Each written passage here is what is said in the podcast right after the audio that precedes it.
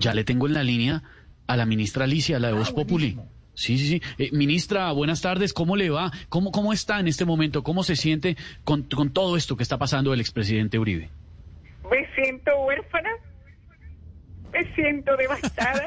No, no, también. ¿Viste? Con, con, con, compungida. O bueno, lo que sea, lo que sea. Lo extraño. Me hace falta desde la aurora hasta el alba. ¡Ay! Uy, ¿qué, qué, qué, qué- qué pasó, ministra? Que dije Alba y me acordé de Álvaro Uribe Vélez. Que aunque, aunque no lo parezca, aunque no lo parezca, antes de ser ministra soy persona, eh, persona o lo que Sí. sea, lo que sea. Ministra, pero, perdón, qué pena. A ver, primero, se ve que la, la tiene bastante afectada esta situación, eso sí.